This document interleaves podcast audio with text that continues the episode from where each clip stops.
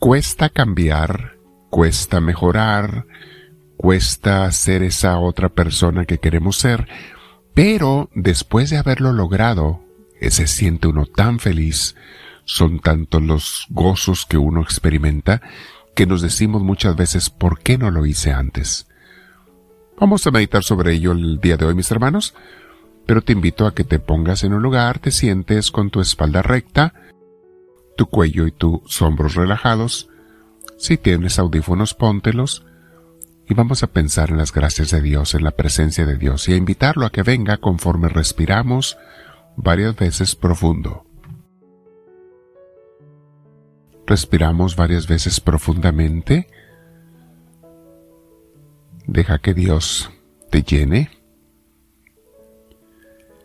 Llénate del Señor y dile, yo te recibo Jesús y Espíritu Santo y Padre Celestial, ven a mí para que me ilumines, para que todo lo que vaya a hacer o decir sea inspirado por ti, Señor Dios mío. Muy bien, hoy nuestra mini clase de formación y teología es sobre, se llama así, los cambios para mejorar cuestan al principio, pero después uno los goza y no quiere dejarlos. Aprende una cosa, mi hermana, mi hermano. Nada bueno empieza en tu vida sin un cambio. Todas las cosas más buenas que te pueden llegar implican un cambio de parte tuya, de parte mía. Y un cambio significa romper una costumbre, a veces un mal hábito, una forma de vivir con la que quizá ya nos conformamos, nos acostumbramos pero solo el que se atreve a cambiar disfrutará los tesoros de esta vida. Por eso la vida, el universo como Dios lo creó, está en un constante cambio. Somos ingenuos los que queremos mejorar y avanzar sin cambios. Hay tantas personas que quieren tener las virtudes y los tesoros que tienen otros, los triunfos, los logros, pero no quieren hacer los cambios que necesitan para lograrlos. Muchos envidiamos las cualidades atléticas de los campeones y hasta quisiéramos ser como ellos, pero no estamos dispuestos a cambiar y hacer lo que se requiere para conseguirlo. Todos quisiéramos cosechar sin tener que sembrar, sin tener que regar o cuidar, podar, cultivar, pero así no funciona la vida, mis hermanos. La cosecha viene después del esfuerzo. Vemos en las vidas de los santos que al principio algunos de ellos no querían cambiar, casi todos. No querían mejorar, no querían avanzar.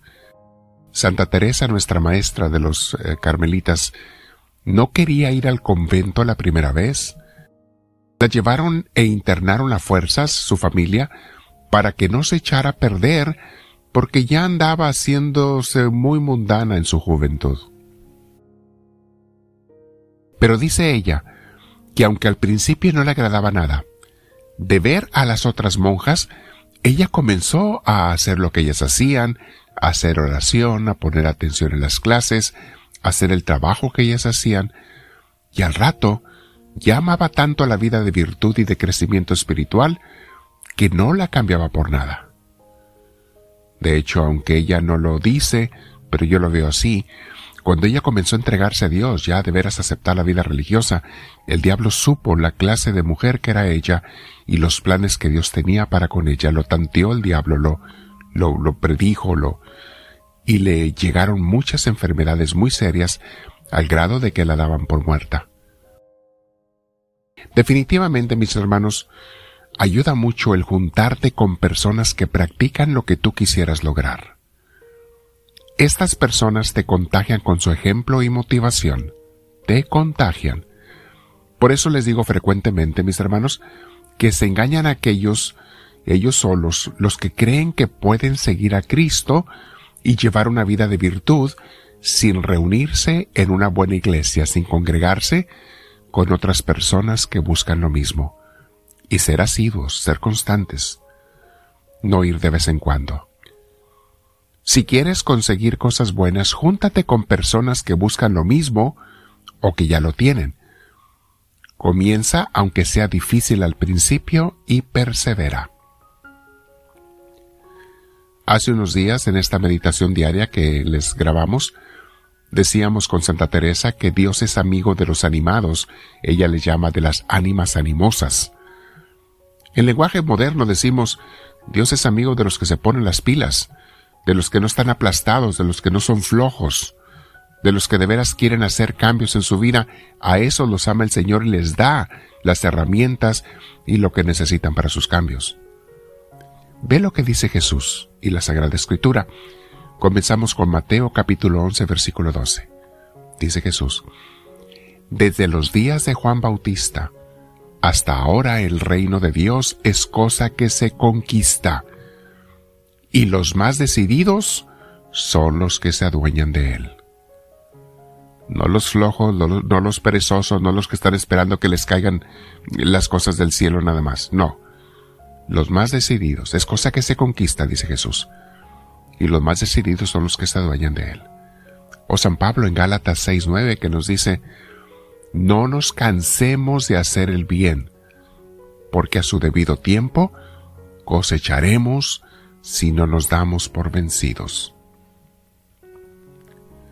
Santiago capítulo 1 versículo 12 nos dice, Dichoso el hombre que soporta la prueba con fortaleza, porque al salir aprobado recibirá como premio la vida, que es la corona que Dios ha prometido a los que lo aman.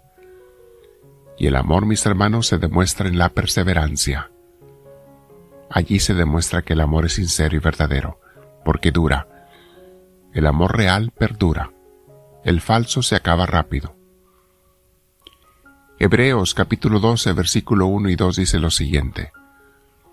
Por eso, nosotros teniendo a nuestro alrededor tantas personas que han demostrado su fe, fíjate, y te estoy diciendo, mi hermano, que te juntes con gente que busca lo mismo.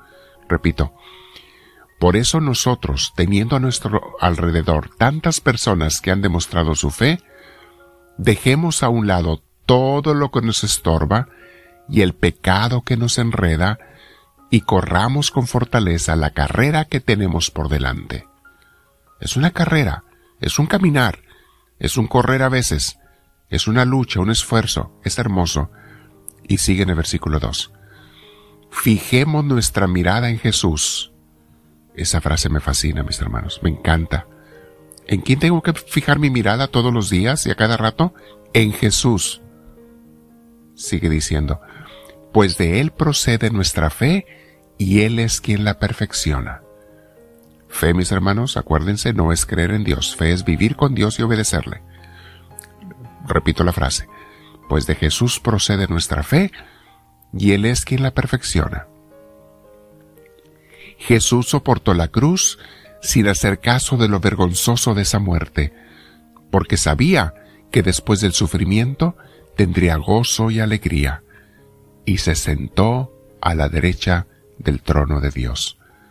Palabra de Dios. Tenemos mucha luz para meditar el día de hoy, mis hermanos. Abajo están los escritos, vayan a ellos, repásenlos, hagan pausas.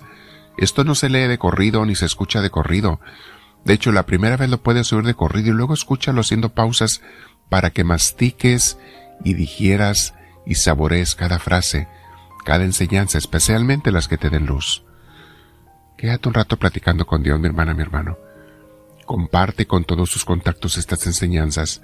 Sé un evangelizador. Sé una persona que pase más adelante lo que Dios te da para que a ti te enriquezca Dios lo que te está dando. Y no se te olvide suscribirte si no lo has hecho, mis hermanos, poner la manita hacia arriba, el like, para que las redes sociales nos den a conocer con gente nueva. Quédate platicando con Dios por lo menos otros diez minutos. Déjalo que te hable también, escúchalo al tu leer y pausar, escúchalo. Dile, háblame Señor, que tu siervo te escucha.